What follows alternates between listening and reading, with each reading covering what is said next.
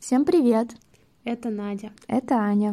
И это подкаст «Две душнилы и лимонный пирог». Вообще, этот выпуск должен был быть совсем про другое. Точнее, мы уже записали следующий выпуск.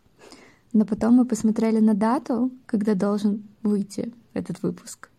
И решили, что сделаем коротенький, но очень серьезный спецвыпуск. Да, о чем-то важном.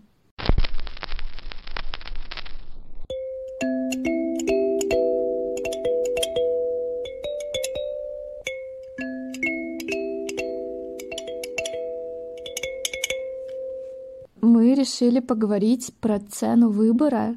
Цена выбора, которая встала не только год назад перед очень многими людьми, но и в целом. Так я начинаю плакать. Цена выбора вообще в жизни. Ну, как часто вы думали о том, что каждое ваше действие, оно несет какие-то последствия, что что-то произошло, а что-то могло не произойти. Мы не будем говорить, наверное, о том, о чем мы жалеем, потому что мы живем жизнь здесь и сейчас. Вот, но, наверное, очень важно остановиться и подумать все-таки, чем мы можем заплатить за наш выбор. У тебя была какая-то серьезная ситуация, в которой тебе пришлось сделать тяжелый выбор? Ты знаешь, может быть, я, я не могу сказать, что тяжелый выбор. Я могу сказать лишь, что выбор приходилось делать, который ну, ты потом анализировал и понял, к чему это привело. У меня было несколько таких историй, но, наверное, одна из самых последних — это, ну, выбрать поехать сюда, в Москву. Спустя, не знаю, 25 лет э, жизни бок о бок с родителями, спустя год отношений с молодым человеком, спустя полтора года, наверное, даже не полтора, наверное, может, два года успешного какого-то своего дела, развития дела. Ты просто в один миг принял решение, и какая-то глава, какая-то часть твоей жизни, она закрылась. Я, например, не строила каких-то планов, и я ехала с молодым человеком, и за ним тоже в том числе, просто с какой-то твердой уверенностью, что у меня все получится, я не пропаду, и даже если что-то придется строить с нуля, я это сделаю. И там, например, прошло три года, я могу сделать вывод, что у всего этого, конечно, есть своя цена.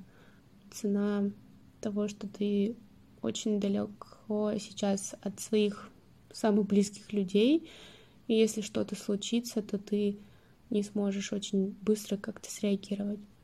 Цена то, что приходится начинать все с нуля — а на этой энергии почему-то нет.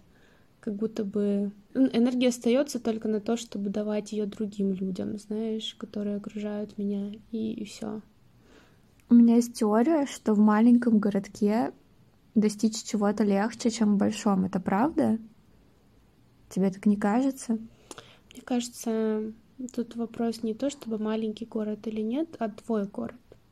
Если город, в котором не знаю, ты родился и чувствуешь себя в безопасности не в таком физическом плане, а в каком-то моральном, то у тебя как будто бы свобода мышления шире. А если ты приезжаешь в другой город, тебе все кажется в сто раз сложнее.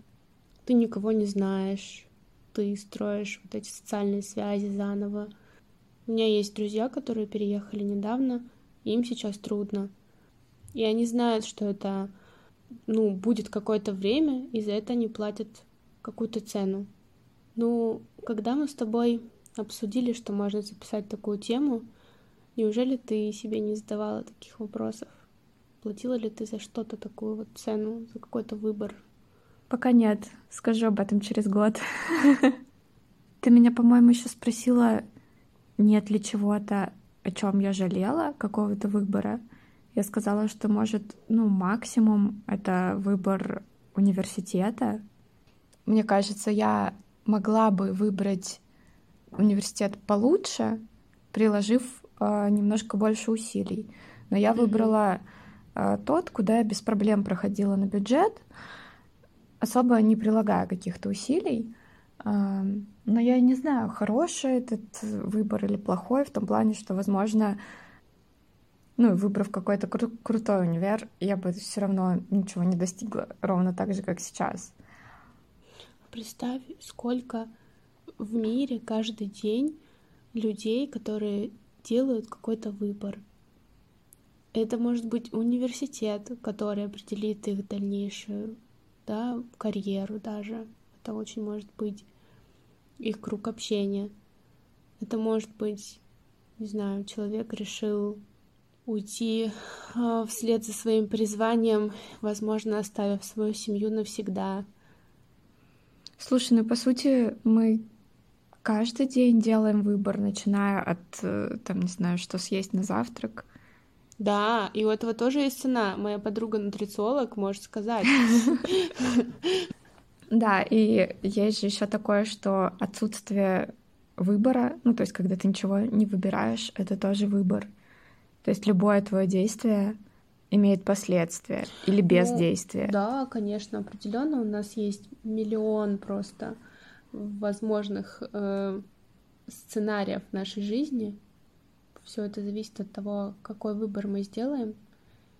Но есть ведь прям такие масштабные вопросы. Не знаю, многие наверняка слышали вот эти истории трудности ну, миграции, да, сейчас.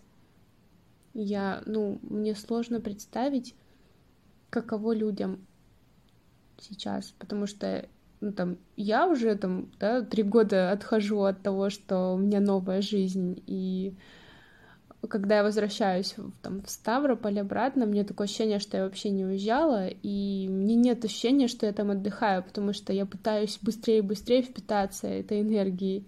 А каково людям, которые, например, не могут сейчас приехать? Это все ужасно сложно. А прикинь, каково осознавать, что ты, возможно, никогда не сможешь вернуться. Как ты думаешь, э, ну не все же такие, как я думаю, например, что покинув свои какие-то родные края, где ты вырос, родился, где у тебя куча всякого, всяких воспоминаний, вот так вот с легкостью это отпустить. Может быть, есть люди, которых вообще, в принципе, нет привязки какому-то месту, и они не испытывают тех тревожных мыслей, ощущений. Мне кажется, что сто процентов такие люди есть. А, ну, точнее, большинство все-таки испытывает тревожные ощущения и все в этом роде. Есть даже какой-то там кризис 30 дней после иммиграции, потом трех месяцев. Ну, в общем, есть какие-то даже рубежи. Психологические, mm-hmm. да, такие да. моменты. Но я не так давно смотрела просто э, интервью с одной женщиной. По-моему, оно вообще было про другое. Ну, там, про воспитание детей. Она что-то типа детского психолога. Вот. И она переехала в Голландию, когда ей было 35. И она говорит, что у нее не было вообще никакого вот кризиса иммиграции, а, но, возможно, потому что она была беременна, когда переезжала, и она переезжала к мужу, ну, она вышла замуж за человека, у которого было уже две дочери, и у нее как бы сразу поглотили другие заботы ее сразу. Ну, то есть там беременность, воспитание чужих детей, и она даже не заметила вот сам вот этот процесс иммиграции. Ну, то есть, когда ты включен, наверное, в жизнь сразу, да, да, то не думаешь о каких-то эмоциях своих.